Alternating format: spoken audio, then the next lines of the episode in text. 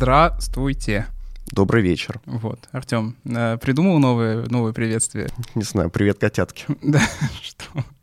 Простите, пожалуйста, это подкаст «Выход в город». Э, Артем Атрефьев. Семен Гудков. Мы, конечно, как и все, наверное, урбанисты, последние несколько месяцев с Артемом повелись на хайп. Ну, не знаю, повелись или нет. Ну, тема последних э, нескольких недель, наверное, если там не последнего месяца, это предложение наших властей, причем различного абсолютно уровня, и э, в разных местах предложения по созданию новых городов во Владивостоке, в Сибири. Да, ну давайте я свою боль просто скажу. Каждый раз, когда я открывал новостные э, агрегаторы, типа Яндекса, я видел там новость про Сергея Шойгу, министра обороны Российской Федерации, который предлагал в различных коннотациях построить кучу городов-миллионников в Сибири. Мне иногда казалось, что как бы другой э, информационной повестки не существует, только предложение Сергея Кужгетовича. Ну вот да, и мы, конечно, не смогли проигнорировать эту тему. Мы несколько отойдем это там той постановки, которая сейчас есть в СМИ, а,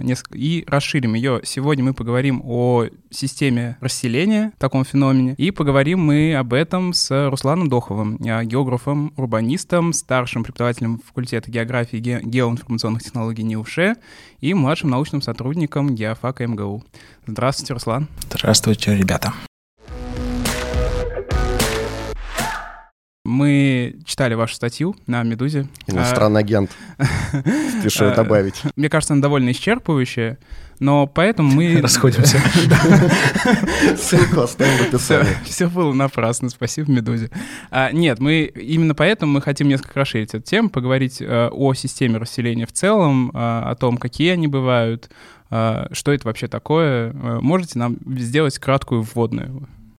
Да, ну вот вы э, в вашем э, милом э, котятском вступительном трепе сказали о куче городов, которые предлагает Сергей Кужегетович. Вот система расселения — это ровно обратная. Да? Куча — это такая вот бессвязная некая масса, состоящая из отдельностей, а система расселения — это такой как бы представление о том, как устроены структуры расселения в странах и регионах мира, которые коренятся в 60-х, 70-х годах, когда все социальные науки, не только социальные науки, охватила такая пандемия а, системных исследований, когда все стало модно представлять как системы, то есть какие-то закономерным образом эволюционирующие, связанные совокупности каких-то отдельных элементов. В нашем случае отдельным элементом будет некий расселенческий пункт, и здесь а, это очень прикольно и полезно для нас, потому что, как вы, должны быть, знаете, сказать о том, что такой город может всякий, кроме урбаниста. И поэтому вот система расселения позволяет нам мягко обходить этот вопрос и, э, собственно, интегрально рассматривать как города разной людности, так и сельские населенные пункты разной людности и говорить вообще, в принципе, о поселениях. Соответственно,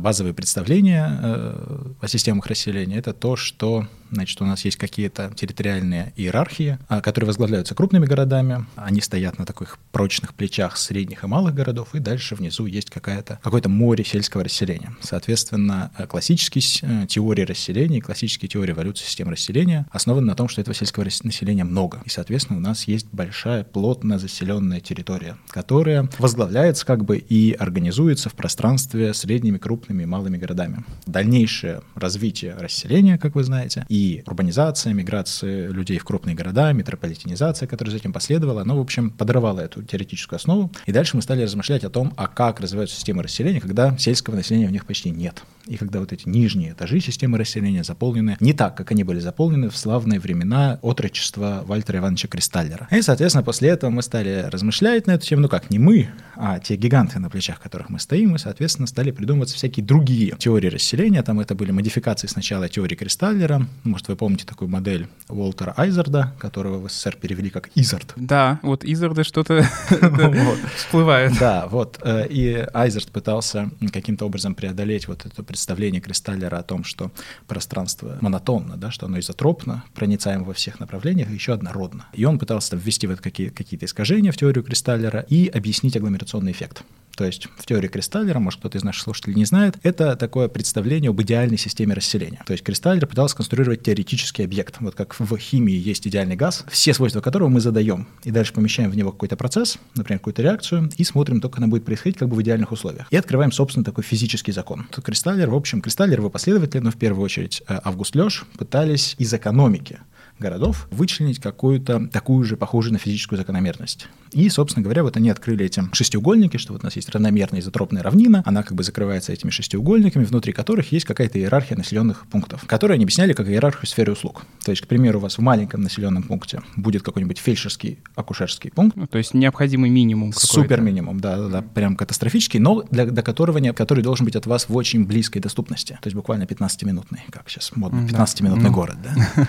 Вот, дальше, соответственно, у вас в райцентре, условном райцентре, есть такая обычная районная больница, в которой вам могут сделать какие-то простенькие э, манипуляции с вашим организмом. В городе побольше, чем райцентр, это какой-то межрайонный центр, да, или центр небольшого субъекта федерации в, нашем, в наших масштабах, у вас уже будет какой-нибудь онкоцентр, и дальше какие-то такие сложные, там, перинатальные центры или еще что-нибудь будут один на, на несколько регионов. И вот таким образом из иерархии множества услуг у нас формируется иерархия городских центров вообще. Дальше в этой иерархической модели мира возникает некая проблема. Проблема заключается в том, что в теории все работает хорошо, но если мы посмотрим на любые реально существующие системы расселения, то нигде это правило не выполняется. И это был такой классный предмет для троллинга. И Кристаллера, и всех его последователей, что, дескать, все классно вы придумали, ребята, но э, покажите. Ну, мы сейчас опустим вопрос, что это бессмысленный вопрос насчет покажите, а покажите идеальный газ. Но штука заключается в том, что 50, ну, в 40-е 50-е годы к вот этой геометрической картинке Кристаллера была представлена еще и такая математическая картинка, которая, по сути, произошла просто из масс-статистики. Известна нам как правило, ЦИПФа. Угу. Соответственно, что у нас есть некая формула, которая позволяет нам вычислять оптимальную людность городов, исходя из того, какой, насколько крупный город возглавляет эту локальную систему расселения. То есть, положим, у нас есть город в 10 миллионов человек, тогда ему нужно два города в 5 миллионов человек, 4 города. Ну, как пирамида Ну и так далее, да, да, да. А если мы будем смотреть на любые системы расселения, то, как правило, нам очень не хватает средних городов на средних этажах этой пирамиды. К примеру, есть система расселения Центральной России, это чуть-чуть больше, чем Центральный федеральный округ, ну так плюс-минус 500 километров от Москвы. В ней есть Москва, сверхгород, и дальше просто нет городов на втором этаже. Ну нет и все. Если мы будем считать Москву, например, не возглавляющей локальную вот эту вот районную систему расселения, а возглавляющей систему расселения всей страны, то все равно получается так, что у нас на втором этаже всего один город — Петербург. И он тоже не дотягивает до той людности, которая вообще-то пристала бы второму городу вот после Москвы. Здесь, разумеется, мы входим на такую сложную почву того, что система расселения — крайне инерционный объект. И вот это очень важно, когда мы говорим о новых каких-то штуках в этих системах расселения. Системы расселения формируются столетиями. Разумеется, в них периодически происходят такие большие возмущения. В общем и целом, эту, как бы, этот раздел функционирования системы расселения изучает теория катастроф.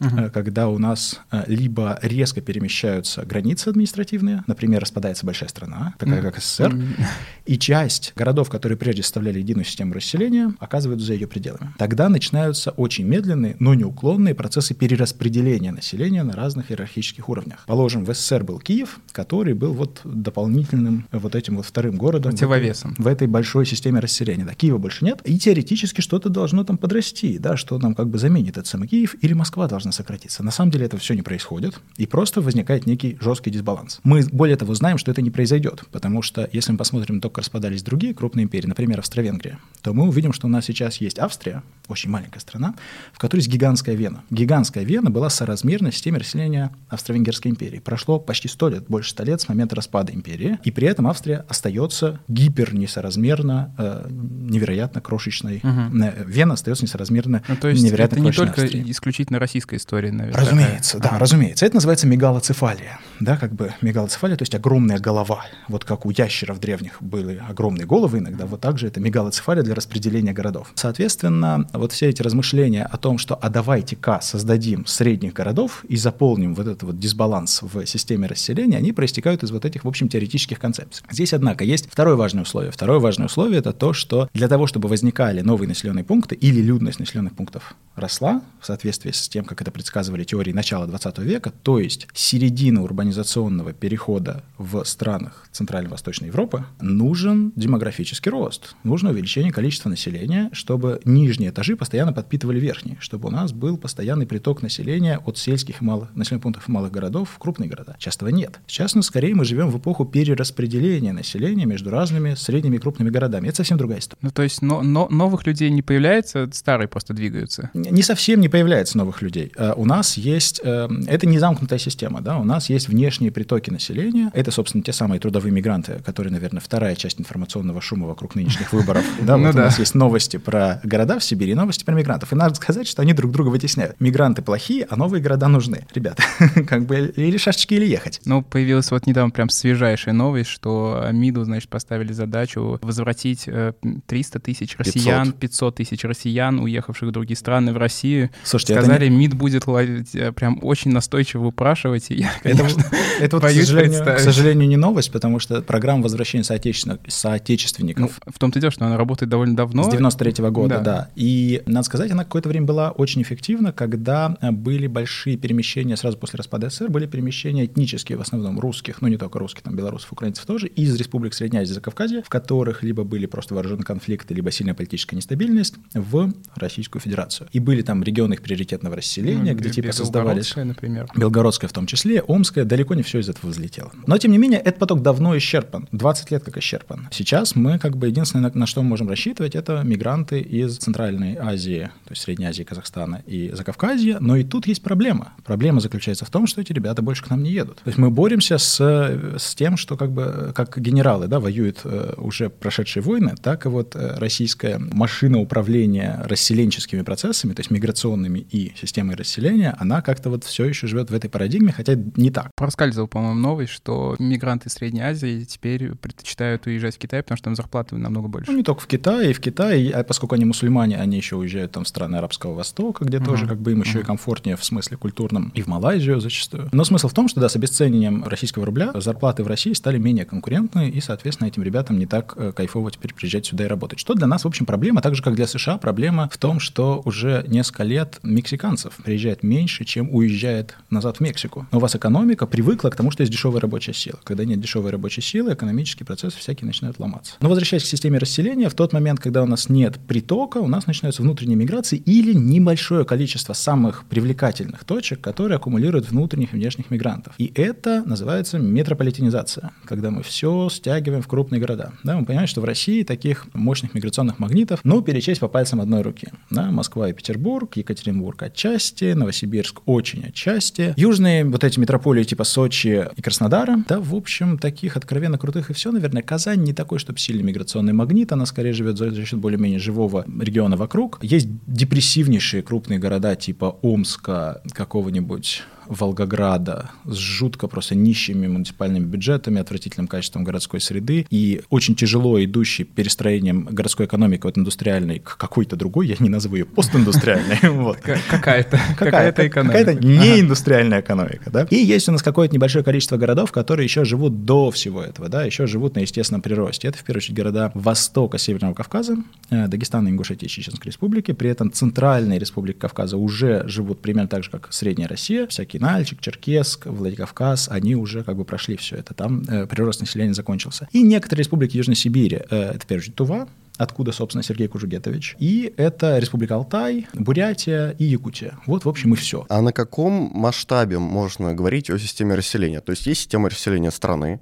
система расселения какого-то региона, допустим, Центрального федерального округа. А можно ли спускаться на уровень городской агломерации, например, или хотя бы региона, чтобы говорить о системе расселения именно вот такой географической единицы? Ну, во-первых, давайте сразу как бы э, просто в образовательных целях. Нехорошо использовать федеральные округа, когда мы говорим о чем-то реальном. Федеральные округа — это воображаемая география такая, да? Это реальность, которая произошла внезапно в середине нулевых годов. Федеральные округа — это всего лишь некая нарезка территории, по которой Кремлю по какой-то причине удобно управлять страной. Мы понимаем, по какой федеральные округа наследуют системе военных округов. Это не имеет отношения к реальной экономике, к реальным расселенческим процессам. Миграции регулярно рассекают границы федеральных округов. Поэтому федеральные округа — это, в общем, некая абстракция. Мгм. Ну, условно, Центральная Россия. Центральная Россия, да-да-да, там в границах, условно, там Центрального экономического района и там старого, который сто лет не обновляли его границы, и э, Центрального Черноземья, да, вот всяких там Воронежа, Белгорода, Курска. Здесь есть два ответа на ваш вопрос. Значит, во-первых, мы можем говорить о том, что существуют национальные системы расселения. В любой, ну, скажем, средней крупной стране. Развиваются ли они как единое целое? В том случае, если мы можем регулировать миграции, да, конечно. В СССР, СССР был гигантской страной, но при этом в нем была офигенная как бы чит-код, который позволял регулировать миграции, да, в первую очередь за счет регулирования рынка недвижимости. Вы не могли просто так что что-то купить, вас, но вас можно было куда угодно приманить, дав вам некое место поселения. Или да? переселить силой. Или переселить силой, тут не надо преувеличивать масштабы э, вот этих принудительных миграций. Они колоссальны э, в смысле масштаба отдельного человека, да, это миллионы человек, но при этом по сравнению с перетоками, э, связанными с урбанизацией, связанными с индустриализацией отдельных регионов, это не очень много. Вот, тем не менее, для отдельных регионов, там, например, для северо-востока нашей страны, Магадан, Чукотка, и для э, некоторых регионов Европейского севера, в первую очередь Республики Коми, северной ее части, это стало основой расселения, да, вот э, лагерная там эта система расселения. Но в масштабах страны это не так много. Так вот, до тех пор, пока у вас есть эти чит-коды авторитарной страны и, что важно, страны без рынка, вы можете делать единую систему расселения. В тот момент, когда эти чит-коды пропадают, возникает рынок, у вас все это естественным образом дробится на такие более локальные, что ли, системы расселения. Ну, вот такого районного примерно масштаба. Здесь э, нет какой-то определенности э, сейчас в науке о системах расселения. Это, надо сказать, не вот в России в лаптях это все придумали, да, есть как бы Urban System Science, э, огромное, там, развивающееся, бурно, супер э, прогрессирующее направление в мировой географии городов урбанистики. А здесь как бы есть, наверное, э, некая зависимость от, как от суммы населения внутри, так и от размеров поперечника. Очень редко они бывают супер большими. Если у вас разреженное пространство,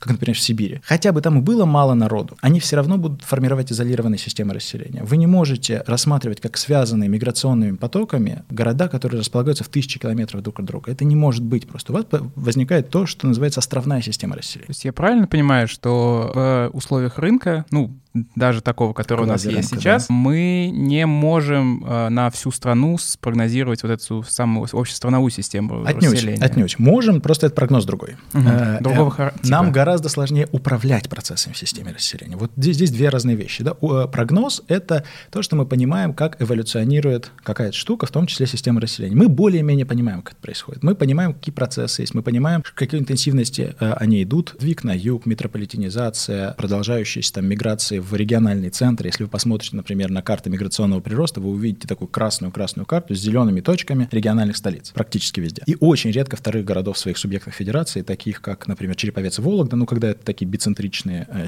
субъекты, или там Ставрополь, э, Пятигорск, ну, Кавказская минеральная вода. Но влиять на эти процессы у нас, э, ну, у нас, у государства, инструментов практически нет. Как бы не хотелось остановить вот эту миграцию, остановить ее на самом деле практически невозможно. Так вот, есть эти региональные системы расселения, которые возглавляются какими-то локальными своими центрами. Условно, там э, юг России, и это у нас Ростов, Краснодар, Э, на втором уровне это у нас Ставрополь, э, ну, Ростов и Сочи скорее, да, дальше Краснодар там примерно рядом с ними, Ставрополь, ну, в общем, все вокруг. Есть там Центральная Россия, есть Урал. По существу эти системы развиваются как вот такие связанные гораздо больше внутри себя, нежели уходящие вовне. Надо... И немного автономные, да? Я бы не назвал это автономией, я бы назвал это именно большей связанностью. Это вот немножко разные вещи. Надо сказать, что любая большая страна разделяется на крупные районы, а по сути, в ядре любого района, общественного района, да, не экономического, находится связанная система расселения. Дальше на, него, на, на нее накладываются какие-то культурные э, различия, дальше на это накладываются часто политические различия внутрирайонные и межрайонные. Да? Знаешь, Соединенные Штаты тоже распадаются на несколько как бы, крупных районов. Э, это не есть угроза, условно, там, территориальной целостности. Наоборот, когда вы искусственно пытаетесь скреплять что-либо, вы пробиваете как бы вот эти естественные миграционные границы и границы перетока капиталов. Но здесь вот тоже есть такой важный момент. В России России мы привыкли мыслить экономическими районами, в кавычках. Представление об экономических районах коренится где-то в времена Госплана, там, в 70-х годах последний раз их пытались обновить. Сегодня надо понимать, что экономика не устроена территориальным образом. Экономика устроена через связи внутри э, корпоративные,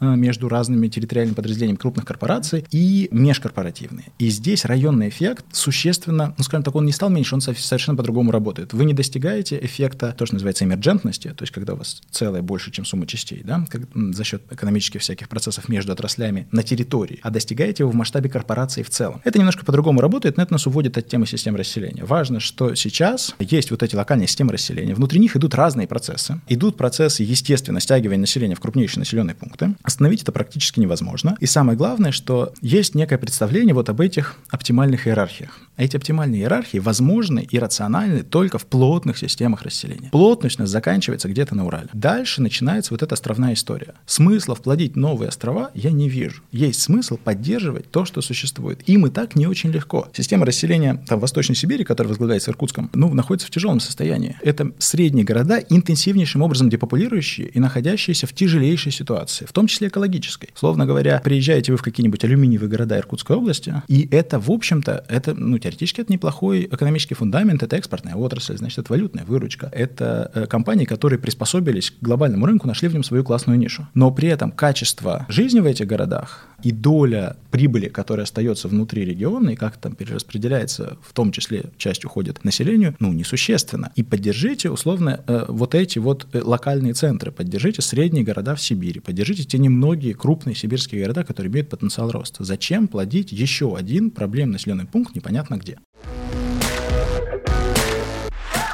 Может быть, как-то так суммировать, не знаю, как-то подвести какой-то итог, какие факторы больше всего влияют на систему расселения, то есть как она формируется? Можно предположить, что, во-первых, это ну, целиком география, туда входят и климатические условия, почему у нас, например, север э, Сибири практически не заселен. Это какие-то залежи ископаемых, э, Слушайте, куда ну, стягиваются а... мигранты и так далее. Ископаемые, которые ну, магнитят ну, мигрантов как, как, как стружку, да, металлическую. Объясню, что имел в виду например, та же самая золотая, возможно, лихорадка повлияла на формирование системы расселения штатов? Давайте, мы, давайте мы обобщим все вот эти исторические, природные и климатические факторы в некую вот доставшуюся нам от истории, завещанную предками систему расселения. Да?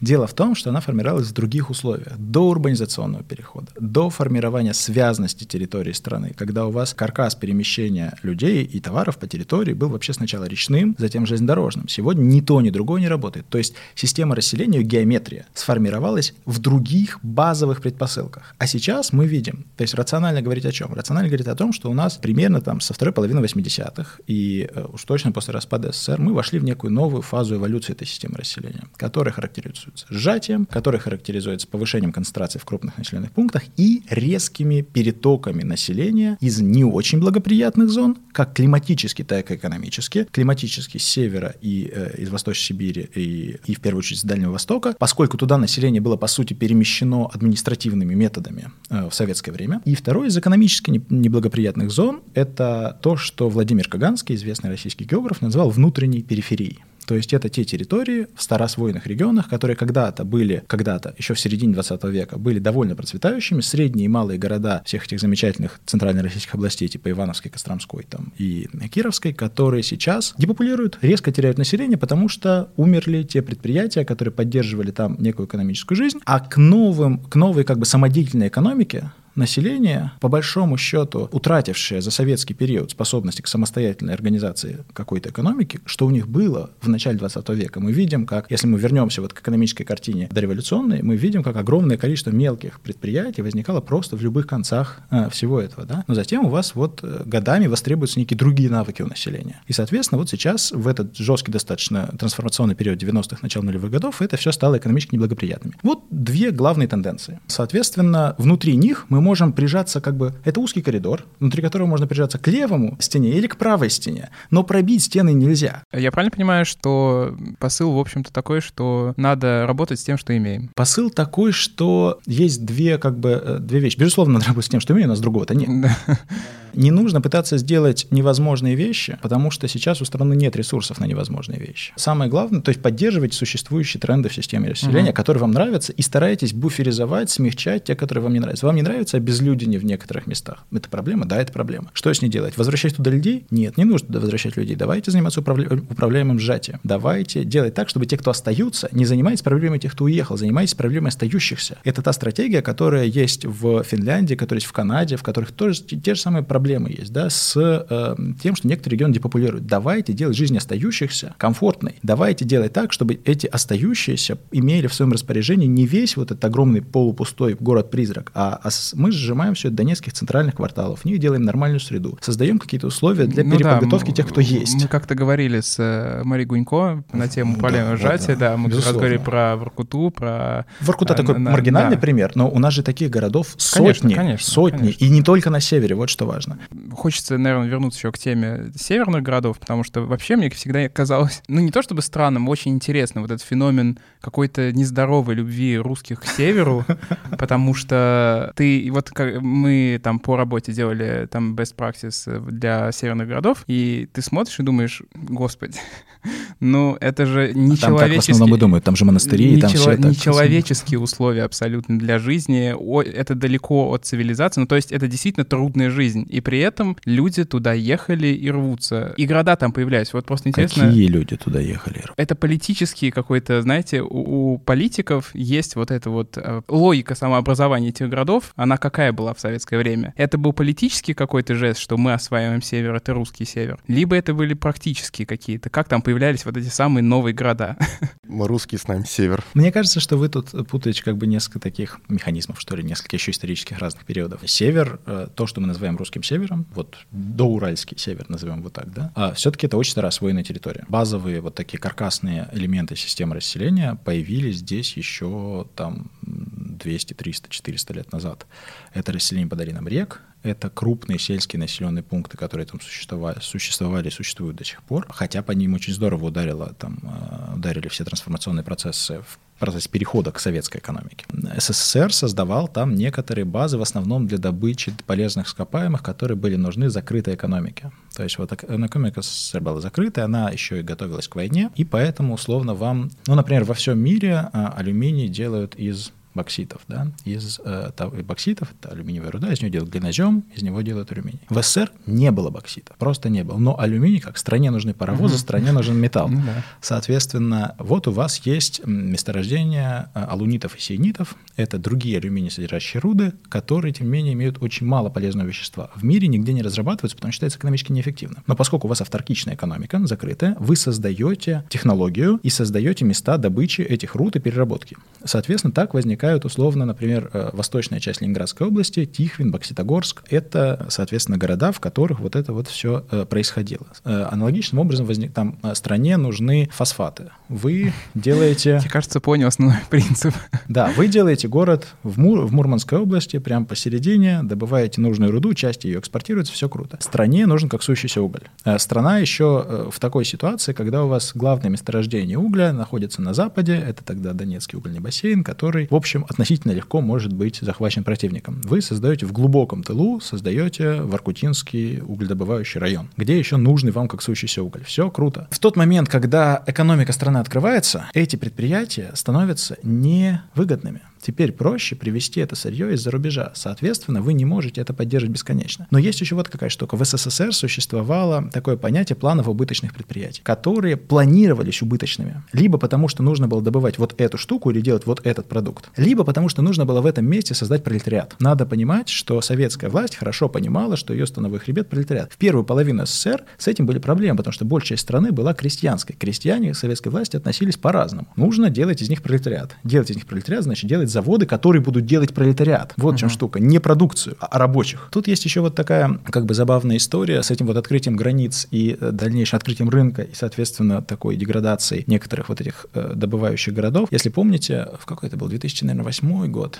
когда Путин едет в Пикалево. Был ну, такой, да. Давненько, да. Вот. Ага. Это же великая совершенно история. Она очень многое показывает о том, как российские власти воспринимают эти процессы в системах расселения. Ну, в экономике в шире, да, но в системах расселения в частности. Есть этот город Пикалево, Ленинградская область, жутко депрессивный, Русаловский. То есть, э, как, в общем, главное предприятие там принадлежало компании «Русский алюминий», а, Олега Дерипаски. Ну, вот все это там как-то деградировало, деградировало, никому было особо не нужно, но 2008 год, кризис, и э, «Русал» режет издержки, решает завод закрыть. Закрыть завод, значит, закрыть город, там больше работать негде. Это такой типичный моногород. Соответственно, люди такие, а, а что же делать нам теперь? Они недовольны, они перекрывают федеральную трассу. Это вызывает огромное э, такое э, бурление, и власти решают на этом деле попиариться. Соответственно, в город Пикалево, в завод управления. Приезжает... Э, сцены с ручкой. Да, да, да, приезжает Владимир Путин, соответственно, собирает там вот эти все олигархи сидят, он говорит, откройте завод, они такие, завод уже открыт, он говорит, заплатите зарплату, они говорят, зарплаты уже прямо сейчас платятся. После этого он говорит, подпишите документы. Подходит Дерипаска, делает вид, что читает документы, там что-то подписывает, отходит от стола, Владимир Путин ждет несколько секунд и говорит, авторучку верните.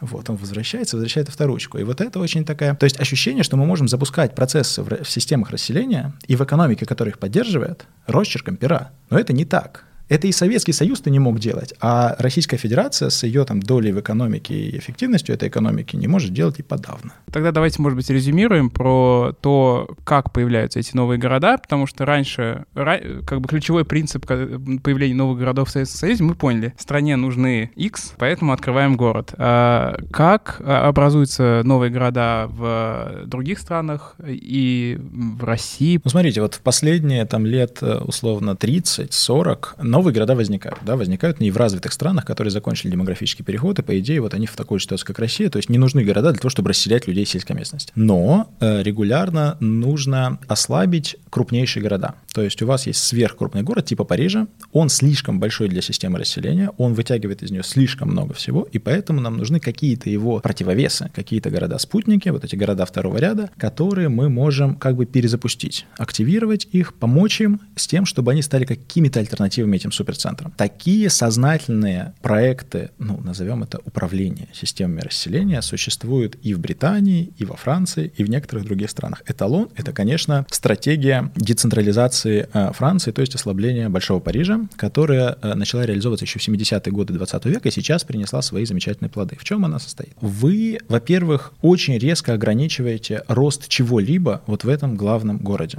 То есть вы не выдаете разрешение на открытие новых офисов. Вы э, очень вводите жесткие меры, которые связаны со сдерживанием нового строительства. Это вредит экономике, безусловно, но для вас здесь важно исправить территориальные дисбалансы, хотя бы и пожертвовав частью эффективности экономики. Дальше есть два пути, по которым надо идти синхронно. Первый — это поддержать существующие альтернативные города неподалеку от этого крупного центра. Например, для Парижа это французские города, там в радиусе 250-300 километров. Казалось бы, это многовато. 300 километров от Парижа — это много. В каждый день не поездишь. Но поэтому вы можете создать системы скоростного транспорта. Как правило, рельсового, как правило, скоростные поезда, с помощью которых вы как бы сжимаете пространство и как бы приближаете добавляете эти амьены и труа к э, Большому Парижу делаете их как бы дальними пригородами. Но сегодня мы еще э, в эпоху, когда нам не нужно 5 дней в неделю ходить на работу, а можно, например, прийти на нее два раза, это делается еще проще. Да? Это, этот переход становится еще проще. Выбор для человека пере... или для компании перевести туда офис становится несколько проще. Это первая вещь. И там мы стимулируем развитие. Да? Вплоть до того, что мы государственные э, предприятия переносим туда. Например, ну, есть такой э, иконический кейс дробления Сорбонны. Да? Была, был мега-университет Сорбонна, его раздробили там на 14 или 17 университетов, и половину из них вообще перенесли из Парижа в дальние-дальние пригороды. Именно для того, чтобы уменьшить роль главного города. Второе, этих существующих городов не хватает. Тогда нам нужно достроить их. Тогда действительно мы выбираем какие-то места, где строим новые города. Еще раз, в пригородной зоне крупных городов. Для того, чтобы локально достроить систему расселения и исправить дисбалансы вокруг крупнейшего города. Не где-то в центральном массиве Франции, в котором депопуляция, люди оттуда бегут, церкви пустуют, и вообще кошмар, поля зарастают лесом. Что-то во Франции никого не парит, что центральный массив зарастает лесом. Зарастает и зарастает. Костромская область зарастает лесом. Ну, беда, зарастает лесом Костромская область. Но э, наша главная проблема в том, что лесом зарастают пригороды Твери и Ярославля, которые могли бы быть для Москвы Труа и Амьеном угу. которые э, при создании, да, это экономически неэффективно напрямую, если вы это будете изменять, э, строительство э, высокоскоростных железных дорог, которые бы связали их с их окрестностями и, соответственно, их с Москвой. Напрямую это будет все в минус. Но если мы посчитаем вот эти все комплексные вещи, которые связаны с тем, что вы исправляете социальные дисбалансы, с тем, что вы разгружаете главный город, с тем, что вы создаете другое качество жизни для людей, когда у вас реальный резидентный выбор становится не между Алтуфьево и Биберево, а между Алтуфьево и Ярославлем в эквивалентных ценах, это между центром Ярославля и Алтуфьева. За те же, за те же деньги вы получите совершенно другое качество среды. В том да, случае, конечно. если вы имеете доступ на единый рынок труда. Вот в этом вся речь. А британский пример – это середина 20 века и программы борьбы с Большим Лондоном. Лондон слишком большой, надо что-то, что-то с этим делать. И первое, что делается, это идея зеленого пояса. Вокруг Лондона есть зеленый пояс, в котором вообще запрещено любое строительство. Ничего нельзя построить. Это делается для предотвращения спрола, да, для предотвращения неконтролируемого расползания малоэтажных пригородов. Ну, как бы это вопрос. Здесь есть много точек зрения, надо это делать или не надо. Э, я так считаю, что не надо. Но вот, положим, есть политическое решение, что надо. Что происходит через 10 лет после того, как устанавливают зеленый пояс? Лондон начинает расти за зеленым поясом. Тогда мы пытаемся сконцентрировать этот рост там, где нам кажется, что это оптимально. оптимально. Э, и строятся так называемые, собственно, new cities. Тогда да, появляется этот термин. Это 30-е, 40-е годы. Эталонный пример — это город Милтон Кинс к северо-востоку, к северо-западу от Лондона. Это было вообще пустое место, там не было ничего. И э, британские планировщики придумывают великую идею neighborhood юнита для того, чтобы в нигде построить город, состоящий из таких блоков, в которых все будет, э, которые будут жилыми по периферии, в которых основные социальные объекты будут располагаться в середине блока, и почти вся жизнь будет сконцентрирована там, или на экспрессном транспорте вы добираетесь до завода. На что это похоже? Ну, да. На микрорайоны. Британские планировщики изобретают микрорайоны, которые потом украдут в СССР. Значит, э, и, соответственно, вот собираются города из этих микрорайонов. Их там э, чуть меньше 10 построили. Эта программа не так, чтобы супер взлетела, но если сейчас приехать в Милтон Кинс, ну, в общем, нормальный такой городок. Довольно скучный на британском-то, как бы, историческом фоне. Угу. Вот. Но рядом есть Ковентри, который тоже весь снесли в войну, и он э, по периферии застроен такими же neighborhood юнитами, что, в общем, роднит его с Милтон Кинсом. Открыл я, конечно, Google карты этого Милтон Кинса, и очень напоминает мытище. А, ну, скорее, вы знаете, скорее напоминает Тольятти. Вот Тольятти тоже такой, знаете, город без центра, да? Или набережные Челны. Лучше мытище, поверь. Не знаю, я... Только там нет, конечно, такой вот индустриализации. Вы знаете, мы там со студентами были вот МГУшными на практике несколько лет назад, и это, конечно, в, и в Ковентри, и в Милтон Кинсе. Но сейчас я про Милтон Кинс, это совершенно потрясающая, конечно, картинка. Учитывая то, что с тех пор э, железнодорожное сообщение спрогрессировало, и сейчас это реально город, ну, на существенную часть, висящий на маятнике из Лондона, но на очень длинном маятнике. То есть на ежедневных поездках на работу. Ну вот про сам подход расселения тоже крупных городов и создания вокруг маленьких, э, насколько ну, я... малых да, и средних. Да, да. Это, мне как, как в свое время показалось интересным, как с этим в азиатских городах поступают, потому что, по-моему, я не помню, то ли Сеульская, то ли там Синга... агломерация Сингапура. А, они... Вокруг агломерации Сингапура море. А, а вот. ну, значит, значит, нет. В общем, какой-то азиатский город, к сожалению, не могу точно сказать. Они тоже создали вот такую систему расселения, но они со, со, со всей азиатской сумасшествием некоторым, они сделали города пародии. То есть, э, ну, та, там есть города типа Амстердам, города типа Париж, типа Берлин, и вокруг э, вот этих крупных азиатских городов, похоже на да, Китай. и э, туда переезжает богатая, там довольно там азиатская, ази, азиатский средний класс, потому что, ну, они хотят европейской жизни, и им дают эту возможность, и, но при этом у них вот эти города связаны технологически между собой. И Знаете, это как, э, как такой вариант. Я вот не знаю, о чем вы говорите, если честно, по описанию не могу вот понять. Э, я здесь вот две, наверное, вещи скажу. Первая вещь, вот вы сказали, систему расселения создали. Я вроде уже почти час говорю о том, что нельзя создать систему расселения.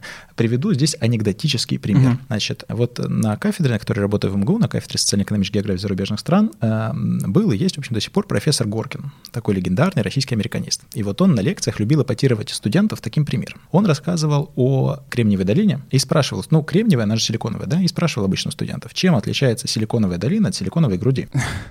Хороший вопрос. Значит, да, студенты впадали в ступор, и после этого профессор Горкин, насладившись произведенным эффектом, э, говорил, что силиконовая долина, в отличие от силиконовой груди, это естественное образование. Она сама возникла, понимаете, в ходе естественных процессов агломерации экономики и населения. Теперь к вопросу об азиатских городах. Ну, во-первых, это не очень для нас релевантный пример, потому что все-таки большинство азиатских стран, в том числе восточноазиатских, продолжают расти. Китай и, в общем, Южная Корея до известной меры. Э, Япония, конечно, нет, но, например, в, если мы смотрим на Южную Корею и на Китай, то здесь, ну, в первую очередь, э, всех интересует, э, в Южной Корее есть э, огромная проблема Сеула, да, супер большой город для такой страны, еще и расположенный крайне стратегически неудачно, просто на расстоянии артиллерийского выстрела с северной э, территории, и поэтому, собственно, северные корейцы всегда, когда, значит, их что-то у них там плохо идет, они угрожают превратить Сеул в море огня. И действительно uh-huh. могут это сделать просто артиллерийским методом. Ну, бог бы с ними, с корейцами. В Китае урбанизация заканчивается, и, вы знаете, в Китае живет эм, пятилетними, десятилетними планами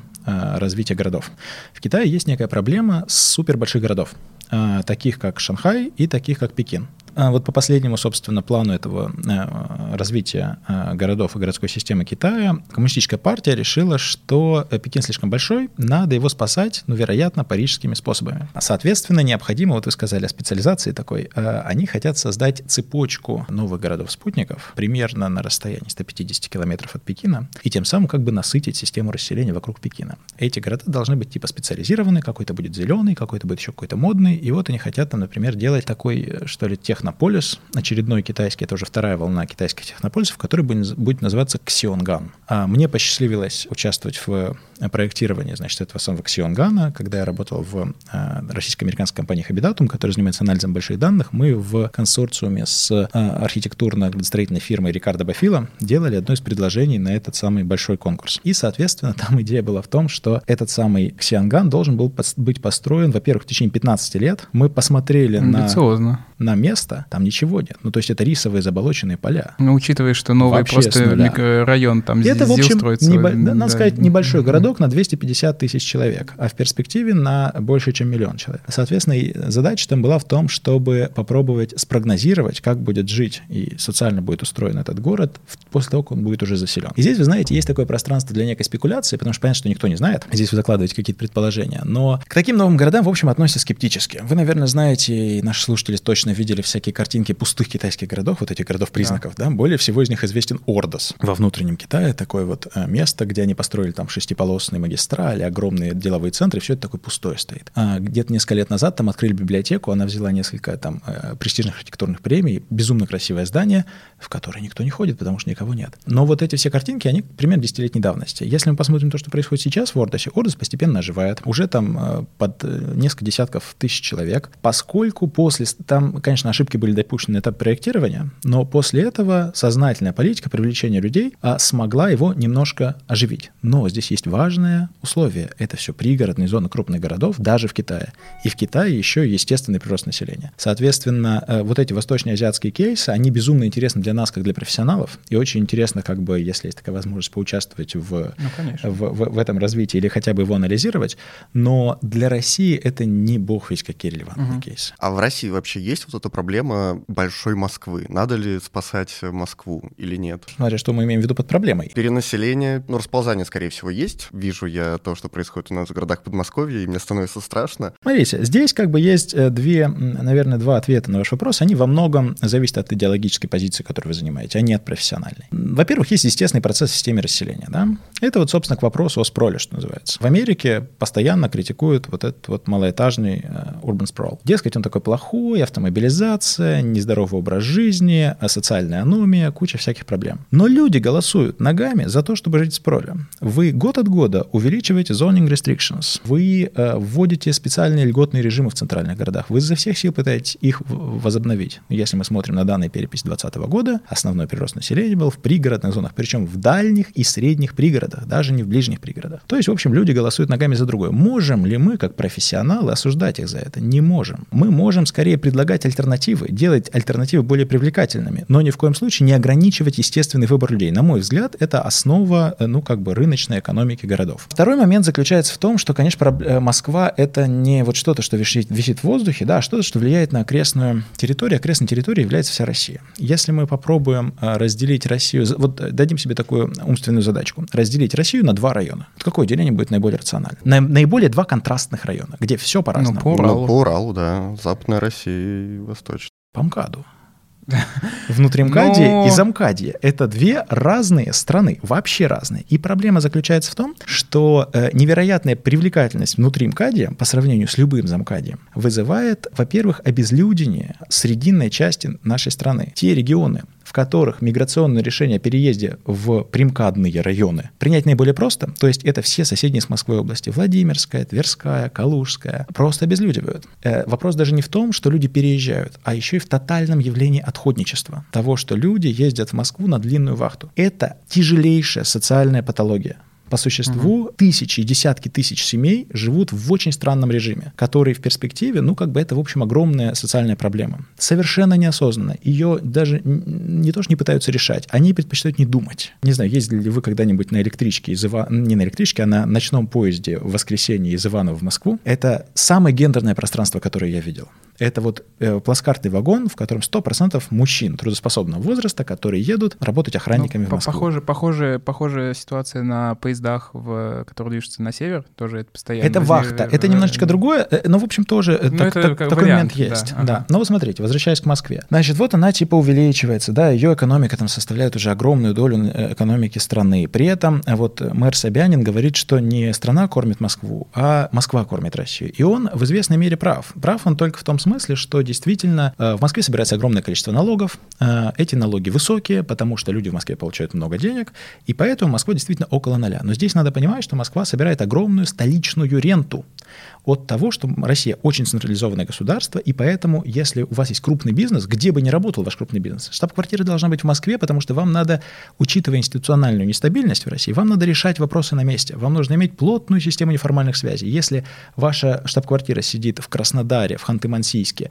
э, или, скажем, э, под Екатеринбургом в Верхней Пышме, да, это реальные там крупные компании в России, у вас есть проблемы, потому что у вас эти институциональные издержки очень высокие. Значит, вы все высокодоходные рабочие места концентрируете в одном месте. Значит, весь гигантский сектор обслуживания, назовем советским словом, да, вот этот третичный сектор направлен на улучшение качества жизни людей, его лучшая часть будет тоже здесь, потому что только здесь есть платежеспособный спрос. И вот это уже хитрая штука, потому что можем ли мы с этим что-то поделать? Если судить в существующей, я бы сказал, политико-культурной матрице России, в первую очередь, конечно, организационно-политической, вот в том государственном капитализме, который у нас есть, нет, Москва — это единственный способ для его существования. В этом смысле э, есть известная популярная тема с переносом столицы. Угу. Типа, вы давайте перенесем столицу, и все будет круто. Но ведь мы же видим примеры этого. Мы видим то, как уже 10 лет пытаются перенести одну из ветвей власти, судебную ветвь власти, э, в Петербург. Да, в Петербурге анонсировали судебный квартал в самом центре города, в сочном таком месте. Там ничего не построено. Там уже решили строить парк, по-моему, на этом месте. Mm-hmm. Туда переехал только один из судов. Все остальные не переехали. А почему? Потому что это и история уже про внутривластные э, отношения. Давайте, говорят, перенесем одно министерство в один город, другое министерство в другой город и заживем.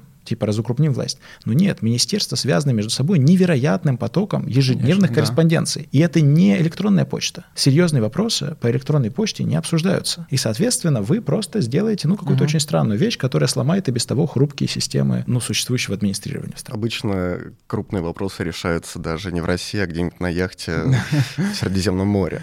Ну, сейчас уже, сейчас уже, да. Последний, на самом деле, вопрос. Мы вроде основательно так все обсудили, и остается, как всегда, последний вопрос. Кто виноват, мы поняли. Надо понять, что делать.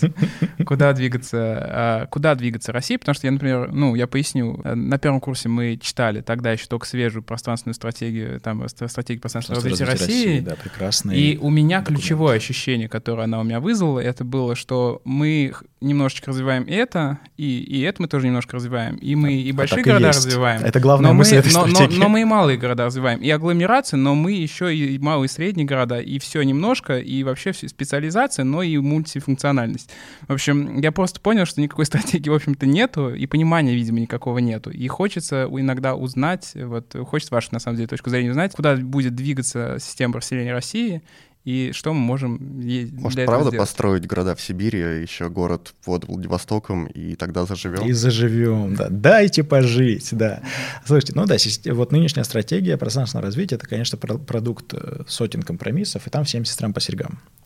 А, если мы говорим трезво, мы сейчас находимся с вами в стране, в которой э, реальный доход населения сокращается девятый год подряд и будут сокращаться дальше. Мы находимся в стране, в которой основные, основ, основные, я бы сказал, отрасли экономики связаны с очень уязвимыми специализациями, которые в перспективе будут давать меньше денег. Больше давать точно не будут. Да, вот эта рентная экономика на сырье, она вот достигла своего пика. Это значит, что больших ресурсов, которые можно было бы направить на оптимизацию какого-то территориального размещения чего-нибудь, населения, строительство новых городов, развитие новых отраслей, чего хотите, придумайте. Нет, их просто нет. Это значит, что мы можем делать э, ставку на такие пространственные решения, которые не требуют существенных денежных вливаний, но возможны при некой... Э, у государства ведь есть классный, классная такая палочка-выручалочка, которая называется территориальное администрирование у вас вы можете вводить территориальные э, льготные налоговые режимы. Вы можете ослаблять налоги в тех местах, которые вам нужны. Вы можете привлекать за счет вот э, изменения правил игры, вы можете, в общем, тоже перебалансировать какие-то вещи. Что можно сделать? Можно поддержать то, что не требует существенных государственных вложений. Например, вы можете развивать урбанизацию, как сейчас, многоэтажным строительством, которое контролирует несколько крупных строительных гигантов, которые, естественно, они очень выгодны для людей, которые принимают решения, потому что с несколькими людьми можно договориться договориться а, обо всем о чем угодно, а можете вы сделать так, как сделано, например, в Белгороде, где при а, губернаторе, предыдущем губернаторе Савченко, который там был с 94 года, то есть жуткая институциональная стабильность, сформировался другой паттерн урбанизации. Коттеджная урбанизация вокруг Белгорода, никаких крупных застройщиков, но при этом развитая экономика, которая направлена на создание домокомплектов. То есть то, из чего вы можете построить индивидуальный дом. Соответственно, это все делается людьми и небольшими компаниями. Это такой тип урбанизации не требует существенных капитальных вложений стороны государства, не требует постоянной помощи застройщикам, не требует того, чтобы вы постоянно регулировали государственную ипотеку, чтобы поддерживать спрос и так далее. Нравится нам это? Не очень, наверное, нравится, но тем не менее это гораздо более ресурсосберегающий путь. И самое главное, он индуцирует то, что вы крутите капитал вокруг земли. То есть люди начинают свой капитал, свои заработанные деньги вкладывать здесь же в землю. Как только у вас появится индивидуальный дом, вы поймете, как много там всего можно сделать, что надо купить две машины и так далее. В этом и есть прикол от того, что Дэвид Харви называет spatial fix. Дэвид Харви — легенда, значит, современной американской географии урбанистики. Э, то есть фиксация капитала на территории, да, на земле. Вы начинаете вкладывать все сюда. Это само по себе прикольно. Второй момент. У нас есть э, растущие зоны в России. Их немного, и за пределами столиц это в первую очередь юг. Да? Именно вот так это произносится юг. Значит, это э, Краснодарский край, Ростовская область, часть Ставропольский край, некоторые другие места. Люди и так туда едут. За счет чего? Почему Краснодар стал главным миграционным магнитом в России? Потому что у вас очень низкий порог входа на рынок. Э, недвижимость стоит очень дешево. Почему так? Потому что долгое время в Краснодаре был бардак в сфере регуляции доступа к земле, и вы очень легко переводили землю сельскохозяйственного назначения в землю под застройку. Это привело к тотальному аду в городском планировании, но факт заключается в том, что вы держали очень низкие цены на недвижимость за счет этого. За счет того, что вам очень легко получить землю, что-либо построить. Это означает очень простую вещь. Это яркий пример в России того, как вы можете удерживать вход на рынок недвижимости на низком уровне. Просто дайте доступ к земле. Просто упростите правила земельного регулирования. Это же такая простая вещь. Не везде, не надо делать как в Краснодаре, где получилось так, что у вас поле, дальше одноэтажный частный сектор, дальше 45-этажные башни, дальше опять поле. Нет, сделайте какие-то сектора, условно говоря, через которые можно протянуть экспрессный транспорт и дальше, чтобы это как-то работало внутри агломерационным способом. Но упростите доступ к земле в тех регионах, куда люди и так едут. Сделайте, экономи... сделайте экономику жилья доступной для народа. И дальше эти люди сами там как-то организуются. Мы вот делали экспедиционное исследование этой зимой в Краснодаре далее. И меня совершенно потрясло, насколько там развита параллельная социальная инфраструктура. Город увеличился, ну, то ли в два, то ли в три раза в советского времени. Естественно, количество больниц и школ не увеличилось. Какое количество частных медицинских центров uh-huh. и частных образовательных учреждений есть в Краснодаре, это колоссальная вещь. Люди готовы платить за социалку. Этого ни, нигде нет в России. Приедьте в Челябинск и расскажите людям, что надо платить за социалку. Они вас повесят на ближайшей осине. Вот это и есть новый русский капитализм. Поддержите его. Что-то типа дальневосточного гектара, только в Краснодарском крае. Только тот, который кому нужен. Да, ну, то есть э, ключевая мысль — это не пытаться переломить через колено там систему и заставить людей ехать туда, куда они хотят, а дать возможность им жить, жить там, где они хотят, и сделать для этого максимальные условия. Именно так. И не надо бояться того, что какие-то территории будут терять население. Да, они теряют население, и ничего страшного. Самый последний вопрос. Э, Запрыгнул выходящий поезд. В принципе, сейчас в мире есть тренд на укрупнение агломераций, на сокращение сельского населения. Здравствуйте, понятие урбанизации. И мне всегда, как такая далекая перспектива, представлялось, что однажды 90% населения, по крайней мере, там первого мира, будет концентрироваться в метрополиях, а все, что между ними, превратится в такую выжженную пустыню, где не будет практически ничего. Ну, Fallout какой-то. Да, да, да. Ждет ли нас закат э, сельской местности и... Не, не ждет, не ждет. Не надо тут как бы рисовать каких-то устрашающих картинок. Сельская местность в тех местах, где сельское расселение возможно и рационально, то есть условно это там центральная Россия, включая, надо сказать, европейский север, просто это довольно специальная сельская местность, да, не с зерновыми там угу. вот э, тотально распаханными. А, она потеряла избыточное население, тем не менее какое-то население там осталось, это уже довольно устойчивая доля, она так и будет сохраняться. У нас не бывает стран с 99% урбанизацией крупных стран, да, Соединенные Штаты, Франция, Италия, тому яркий пример. Э, есть в вашей вот этой вот постапокалиптической картинке есть только одна, наверное, рациональное зерно. И давайте мы этим красивым сюжетом и закончим. Угу. Значит, есть такая легенда русской, российской, советской географии Борис Радаман. Он до сих пор жив. А, ему уже там 90 лет. В свое время, в начале 90-х, Радаман предложил концепцию экологической специализации России. В чем штука? Ну, как бы уже в начале 90-х было понятно, какие будут большие тренды. Про обезлюднение Сибири, Дальнего Востока и так далее. Идея Радамана заключалась в том, что, что Россия может предложить миру глобально, кроме нефти, газа и металлов. Россия может Леса. предложить миру, э, ну, лес как кругляк, да? Россия может предложить миру огромный биосферный резерват. Если и так эти территории теряют население, ну, они теряют, надо сказать, русское, ну, вообще, то население, которое туда приехало, да, русские, там, э, украинцы, грузины, кто угодно. Остаются местные народы. Ганасаны, вены, ороки, орочи, несколько десятков этих э, сибирских дальневосточных народов. Давайте создадим здесь гигантскую территорию традиционного природопользования и восстановления естественных популяций. Но ведь это понятно, что здесь дальше мы наталкиваемся на вот это странное э, извод геополитического мышления, который сейчас есть в России, на вот этот страх от того, что ой-ой-ой, к- наши э, промерзшие, значит, эти пустые земли кто-то захватит, Конечно. на еще что-то. Но если смотреть стратегически, то давайте оставим там существующие крупные города. Это Якутск в первую очередь, да, вот, ну, совсем э, далеко на востоке. Это вот эта цепочка южных городов вдоль Транссиба, южно-сибирских городов вдоль Транссиба, и в тех самых котловинах, которые Шойгу хочет населять, там есть существующие города, поддержите их, опять же, поддержите Минусинск, приедьте в Минусинск и посмотрите, какой там ад. Соответственно, а все остальное давайте вводить там режимы разного уровня заповедования. Конечно, есть какие-то крупные месторождения, их надо разрабатывать, надо. Все остальное вполне может быть гигантской биосферной резервацией. Это выглядит как утопия? Конечно, выглядит. Но это выглядит как, ну, не в ближней перспективе, но, наверное, в стратегической перспективе какая-то возможная стратегия осмысления гигантских пустых пространств, которые у нас есть в основном к востоку от Енисея. Вот такая красивая картинка, прям я это растрогался что-то. Представил себе под конец. Где-нибудь. Нет, э, у нас будет два мира, значит. Один — это Центральная Россия, Европа и бездуховная Америка, где мегаполисы, в общем, э, спрол, и бесконечные многоэтажки. И будет идеалистическая, биосферная такая... э, Ну, примерно, примерно то же самое, что на севере Канады, что в Нагорном Западе США, где плотность Мгм. населения сопоставима с сибирскими, ниже э, человека на квадратный километр. Что-то никто не боится в Канаде, что придут злые китайцы и отожмут почвенные канадские земли, которые завещали канадские деды. Спасибо большое, Руслан. Спасибо. Это Спасибо вам. было очень интересно, мне кажется. Э, Ребята, которые послушают этот подкаст, можно, я думаю, сдать, сдать вам экзамен уже там на троечку. Вот, пойдем в, вот в эти вот э, города строить, планировать. Строить Э, город под Владивостоком.